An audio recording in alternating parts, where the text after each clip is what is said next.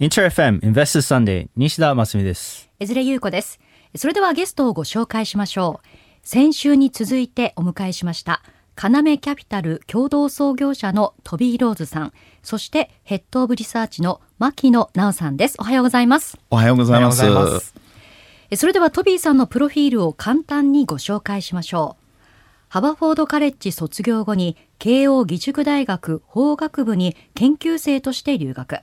1993年から2004年にかけて日本に住んだ後、アメリカの運用会社 GMO で日本株の運用担当。大型株ファンド及び中小型株ファンド合わせておよそ40億ドルの日本株ポートフォリオを運用されました。2019年共同創業者として要キャピタルを設立不言実行スローガンに掲げ経営陣及びその監督にあたる取締役会にしかるべき行動を求める投資を行っています。現在はアメリカニューイングランドを拠点としボストン日本協会のボードメンバーを務めながら1年のおよそ半分は日本で過ごされています。え今週もますみさんと牧野さんの通訳で日本語と英語をミックスさせながら進行していきます。さて有言実行という言葉はあるんですがこのスローガンにあります不言実行とはどういうことなんでしょうか We're just trying to allow Japanese management teams to understand that it's not time to talk, it's time for action. And that when we are meeting them, we are always trying to connect our meetings with information and action that makes the share price go up. まあこれ以上ね話をするのはやめてとにかくやるぞということですね。英語だと。Just do it. just do it じゃあ早速なんですけれども、あの、今年話題になった、まあ、いくつかニュースがあるかと思うんですが、東証が、まあ、PBR1 倍っていうのを会社に目標値じゃないですけれども、まあ、推奨しているといったニュースがあります。トビーさんの目から東証の PBR1 倍問題、これについてどうですかね？もう遅いですとか、待ってました。何でもいいんですけれども。 First of all, I'm really pleased to have the support of the Tokyo Stock Exchange recognizing that Japanese companies have to have a baseline of achieving at least a PBR of greater than one. For those that aren't familiar with finance, a PBR greater than one is the market's way of saying the management team is covering their cost of capital. Half of Japanese companies fail this test. And the way to think about that is that half of Japanese companies have literally defaulted on their cost of equity. まさにこう理論的にもですね PBR1 倍というのは会社が資本コストを達成するだけの、えー収益を出したら PBR1 倍になるわけですね。でも日本の上場企業で半分近くが1倍割れてるということはデフォルトを起こしている。銀行で言えば、まあ、ローンの返済ができてない。それと同じようにマーケットから期待を株主の期待を受けてえー資金を受託しているのにそれに対して返すことができてないというまさにそういうデフォルトの状態にあるということだと思います。PBR1 倍っていうのはアメリカだと実際アメリカで上場している PBR1 倍割れっていう会社は5%ぐらいしかなくて日本って50%っていうところがあって、まあ、そこから見て、まあ、問題しかないように思いますね。American companies for the last 30 years have been optimized for shareholder return. The market is efficient. Japanese companies simply haven't. There hasn't been accountability. There hasn't been a cost of equity. There's been nothing for them theoretically to default on. But the rising concern for this poor performance and the need for return going forward has called the Tokyo Stock Exchange to action. It's great to have them join the fight. あの確かに、 まあ、資本コストっていう、まあ、難しい言葉も出たんですけれども、まあ、基本的に、まあ、儲からないと従業員の給料ってやはり、まあ、上がらないっていうのと同じだと思うので粗利がないとグロスマージンがないと販管費従業員の給料っていうのは基本的に上げることができないのでやはりそういったところが、まあ、日本のまあ失われた30年40年っていうところなんですかね。Absolutely. So when we engage with companies, we've already told you that we find them to be very high quality. And one of the most important points is their ability to pay their employees a rate higher than the, the rate of inflation. we know that going forward, inflation is likely here to stick in Japan. The companies that will thrive are those that can reward their own employees at a rate higher than inflation. This is key to sustainability going forward.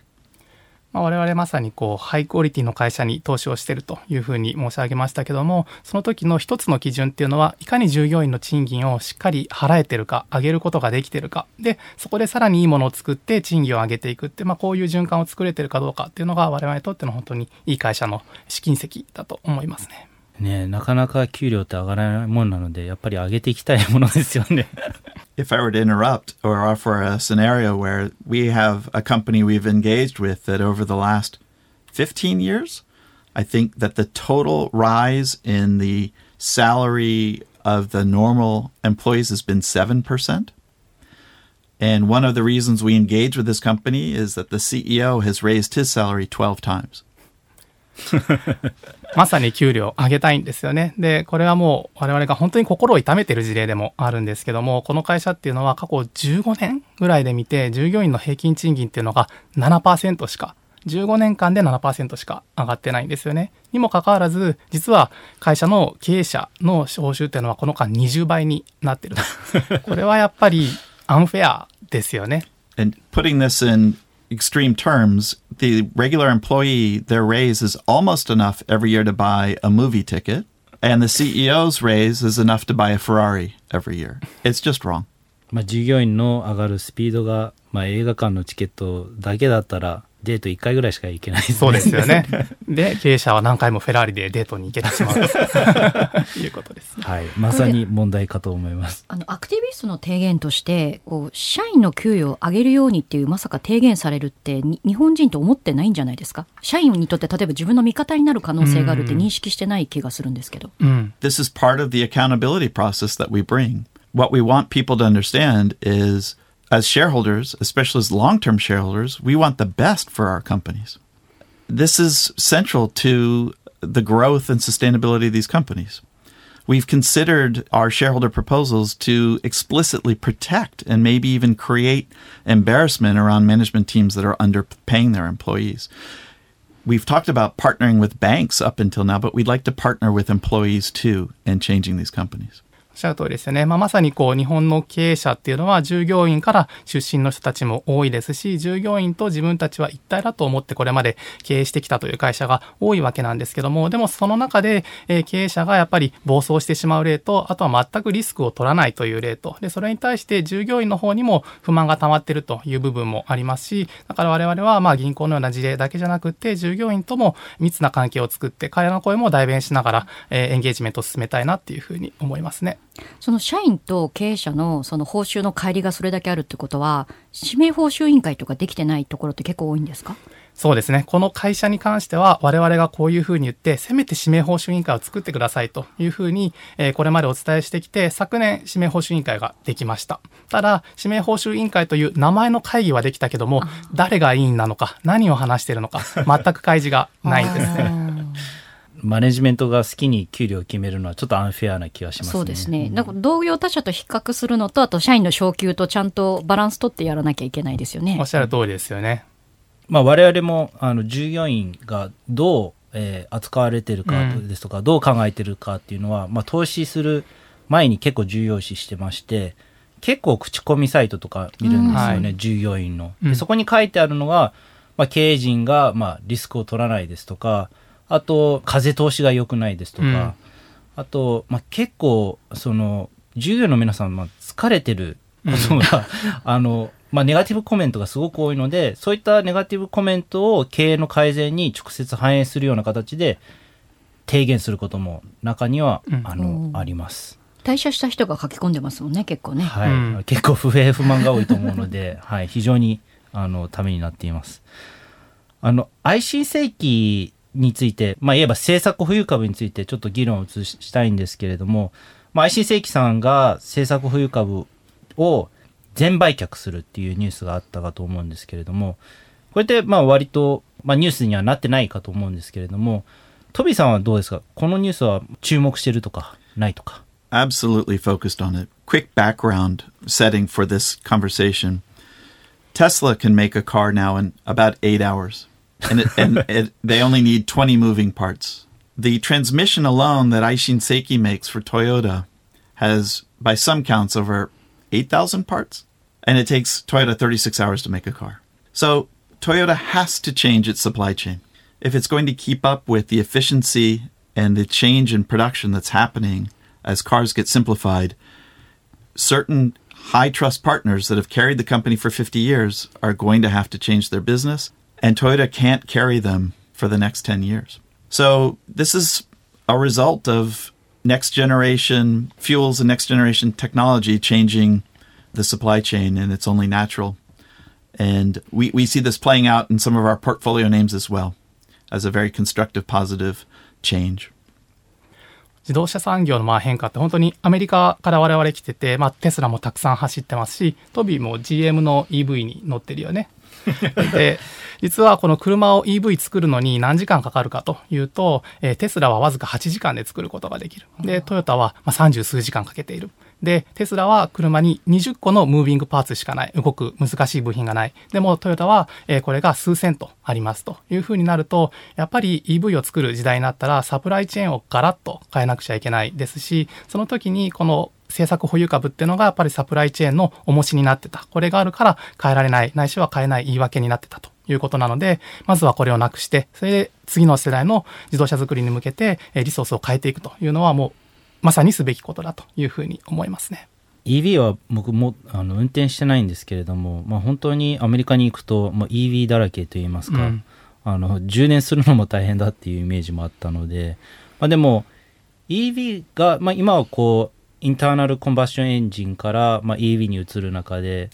でももっと遡ると最後にそれが起きたのが、まあ、馬から車に移ったっていう時代があって、うん、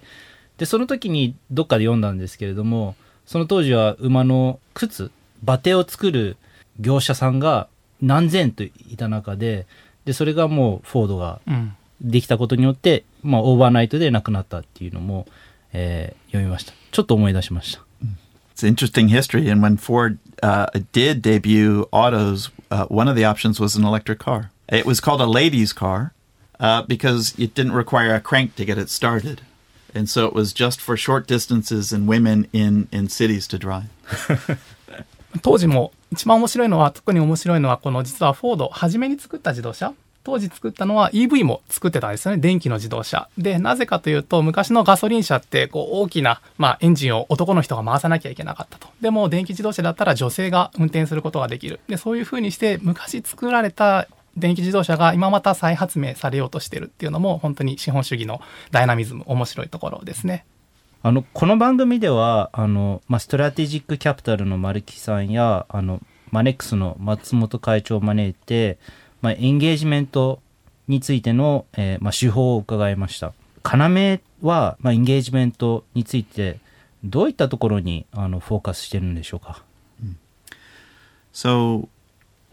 our point of departure is finding high quality companies that are cheap. And often we can partner with the companies that are in our portfolio. But it's when we come up against boards that confess they, they don't function or CEOs that protected by their board, even though the fact that they're paying themselves far, far, far too much. In these situations where we feel that we are the hostility is coming from them to us that we feel the obligation to fight back. We're not looking for fights, but if the fight finds us, we will return the fight. やられたらやり返し、倍返し。半沢直樹みたいな。 で我々まあ2つ他のアクティビスト他の投資家と違うところがあるとすれば、まあ、アクティビストの人たちって結構こうとにかく安いものダメな会社不祥事が起きた会社そういう会社にあえて投資したりするんですけども我々はあくまで質度が高い品質の高い会社に投資をするでこの会社が少しでも良くなれるように、えー、そういうことをまお手伝いしたいないしは変化のきっかけになりたいというふうに思ってます。もう一つは、まあ、これもアクティビストの方々って、まあ、ある種、えー、問題点を探しに行く。で、喧嘩の材料を見つけに行く。それで喧嘩するというところがあるんですけども、我々にとっては、むしろ安いと思っていい会社だと思って投資していたら、報酬を何億円も経営陣が独り占めしてたということで、我々の方がむしろ少数株主として先にパンチされてしまったと。で、そういう時には、やっぱり、えーやられたらやり返すというのが、マーケットの警察官の仕事かなというふうに思います。あの、喧嘩するのはしたくてするのではなくて、まあ本当に理由があって、ここを変えたいから、まあ警察官としての役割を果たしたいから、もう一歩踏み込んでうんやられてるっていうことですかね。そうですね。ですし、喧嘩も会社全体とするわけではないですよね。結局、本当に会社の中の数人の経営者が大きな富を従業員から株主から日本から奪ってるというところに、我々の、こう、最も不正義を感じるところなので、そういう時には、その数人の経営者の人たちと戦うということの勇気は持ってたいなと思ってます。It's our mission. This is our goal. This is our ikigai. This is what we do. And we want it to be understood and not misrepresented. 結構大事だと思うんですよね。あの、アクティビストさんっていうのは、まあ、エンゲージメントファンドもそうなんですけれども、対会社、対そこに働いてる従業員じゃなくて、対マネジメント、対、まあ、経営陣、対取締役会。もう本当にスペシフィックな方たちにちゃんとやってもらいたいという思いがあってやられてるっていうこことですかね。まさにその通りですね。And if I were to finish with a quick point, sometimes it's positive engagement that gets us invited on the boards of companies. So there are situations where we've been asked to bring our expertise and help the board and be even included on the board. And so this is a very important role. This is all about accountability. 我々は本当にこう取締役会のむしろ助けになってくださいともっとアイデアくださいプレゼンテーションしてくださいそういうまあ機会をもらったりすることもあるのでどっちの方に行くかっていうのは本当会社さん次第で受け止め方が違うなともう来ないでください学ぶことはありませんっていう お手紙をもらうこともありは一緒にもっと来て話してくださいっていうふうに言ってもらえることもあるということなんで、えー一つ一つの事例に対して向き合っていきたいなと思いますね。学ぶことがないっていうのはもう自信はあるってことなんですかね？うん学ぶ気がないのかもしれないですね。変わりたくない、うんこれでいいんだと、ね。人に言われて何かしたくない、うんまあ、もうちょっと学ぶせ姿勢があってもいいと思う思いますし、まあ、今までのやり方でやっているとやはり何も変わらないのであえて本当に、まあ、こういった外からのあの意見を受け入れるっていうのは本当にまあ重要だなと思います。まあ僕自身もそうですね。人に言われると、えっ、と、すごい嫌なんですけれども、やっぱりそれをぐっと、ぐっと歯を食いしばって、あの、いろんなアドバイスを聞くっていうのは本当に自分の成長、うん会社の成長につながるというふうに思います。もう今年ももう12月なので、ほぼほぼ、まあ終わりですよね。えっと、2024年は、まあ日本経済にとって、まあどんな年になると思いますか we're focused on two things in particular. The first is we need to see real wages rising in Japan. Real wages rising in Japan means that salaries are growing faster than inflation and that purchasing power increases in this economy. We think that's going to happen. And when that happens, we think the Bank of Japan is going to loosen its its uh, yield curve control policy. And when that happens, the yen will strengthen. And it'll all happen, and stocks can still go up. For the first time, we think that Japan can have the three positive reinforcing forces of consumption, yield curve pricing, debt properly, and yen strength as tailwinds. We're very excited about 2024.